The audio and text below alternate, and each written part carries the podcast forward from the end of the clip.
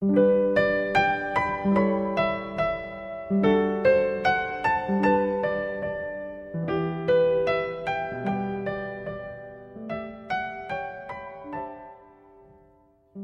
朋友们，晚上好！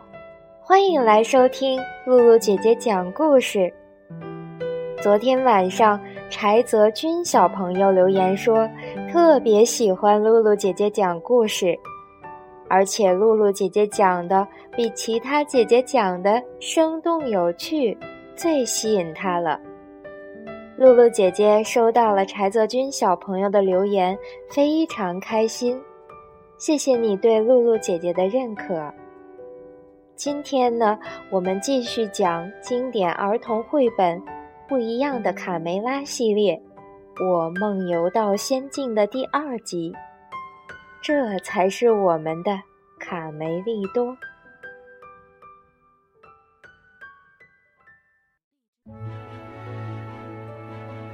昨天我们讲到，贝里奥被挂到了树枝上。急速下降，朝着树枝上的金色大鸟窝直冲过去。贝里奥一头冲进鸟窝，被扬起的草灰呛得直咳嗽。鸟窝里耸立的三个巨大鸡蛋，把贝里奥弄懵了。我现在在哪儿？看起来像鸡窝。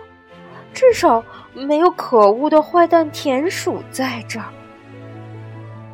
他的话还没说完，壳突然破了。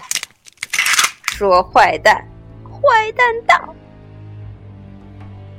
贝里奥看到一个树洞，马上跳了下去。弯曲的枯树干像个永远也滑不完的旋转滑梯。载着贝里奥急速下滑。呃，我的羊毛！这疯狂的冒险什么时候是个头啊？美味的羊肉串儿，你好啊！哈哈，来个麻辣烫怎么样？哦不，好像没有涮羊肉好。这个时候，卡门从蘑菇上摔了下去。掉在软绵绵的云彩里，他仰望着梦幻般的天空和上面漂浮的蘑菇，兴奋地跳起来。我正好借机会好好学习飞翔。卡门一转头，看见卡梅利多从身边走过。卡梅利多，你在这儿呀！可他还没高兴一分钟，就看见卡梅利多继续朝前方深不见底的云层走去。哦不不，卡梅利多，停住停住，危险！卡门赶紧从树旁扛来一朵蘑菇，垫在卡梅利多的脚下，让他别摔下去。但仅有一朵蘑菇是不够的。卡门不断找来蘑菇垫在他前面，如此循环，好像搭了一座彩虹桥，累得他气喘吁吁，又丝毫不敢懈怠。卡梅利多，你要往哪儿走呀？贝里奥惊恐万分地从后面跑过来。哦，卡门！我们怎么从这里出去？这简直比噩梦还可怕！卡门稍一走神，再回头看卡梅利多时，他已经走过蘑菇浮桥，从镜子里出去了。快跑，追上卡梅利多！等等我！贝里奥跟着卡门从镜子里跑了出去。卡门和贝里奥一出镜子，就看见旁边坐着笑眯眯的小女孩，而卡梅利多还没有醒来，伸直了胳膊站在原地不动。欢迎来到我的梦境，朋友们。小女孩轻轻地在卡梅利多的耳边打了一个响指。好了，醒醒吧，我的小鸡。我怎么会在这儿？卡梅利多如梦初醒。你是谁？我叫爱丽丝。每天晚上我都会邀请你到我的梦里来。你可是这里的主角哦。主角！天哪，我成了主角！我的朋友们要嫉妒死了。哦，这就是为什么卡梅利多白天总是无精打采。原来晚上忙着当你的主角儿，才没睡好觉呀。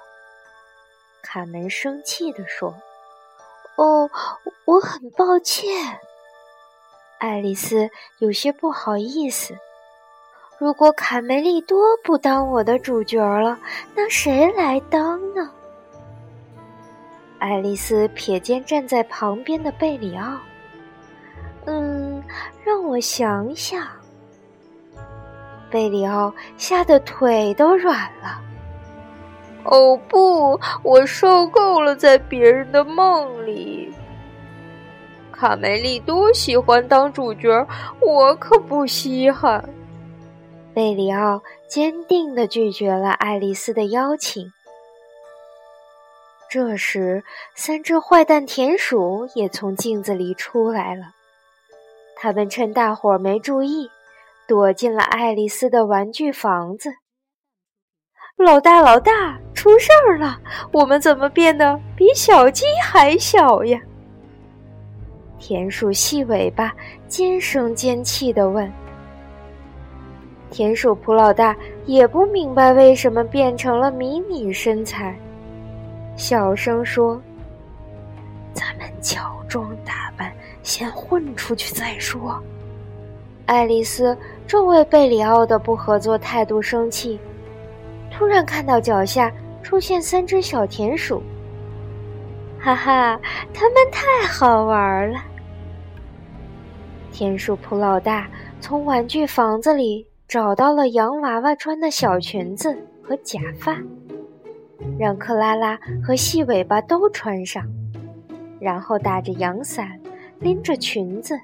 假装什么事也没有发生，迅速朝灌木丛跑去。爱丽丝伸手拦住了他们的去路。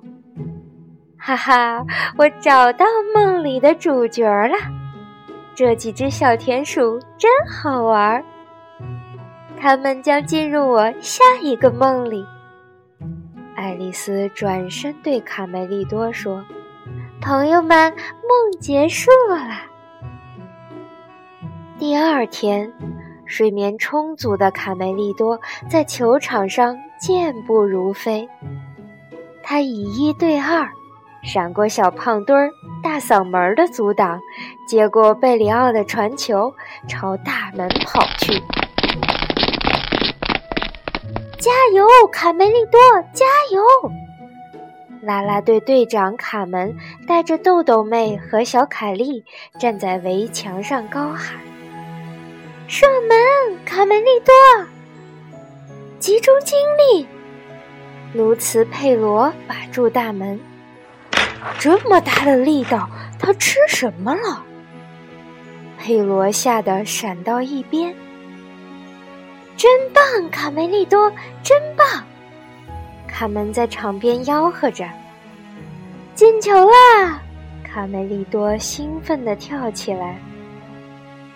哦，这才像我的卡梅利多！卡梅拉骄傲地望着儿子。是啊，自从他不再梦游、好好睡觉之后，就是个棒小伙了。公鸡爷爷补充道。快看，看那边！卡梅利多惊讶地指着远方。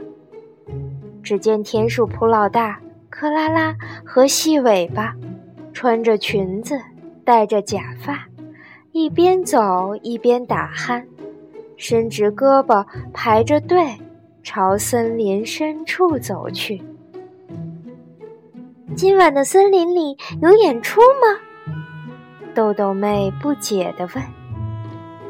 不是，他们正赶着去爱丽丝那里做白日梦。卡门笑着回答：“哈哈，做个好梦，坏蛋们！”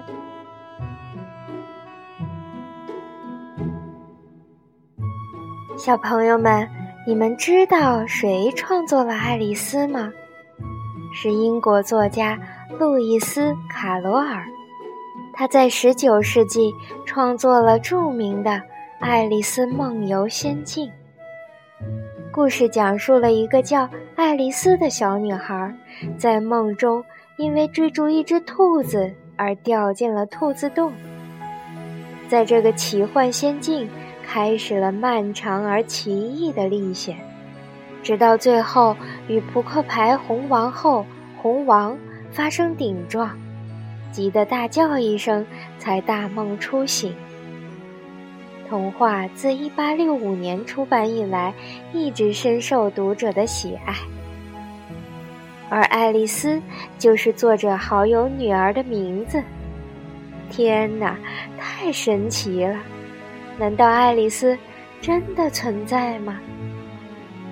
好啦，不早了，小朋友们也要乖乖去睡觉啦。说不定在梦里也会遇到爱丽丝哦。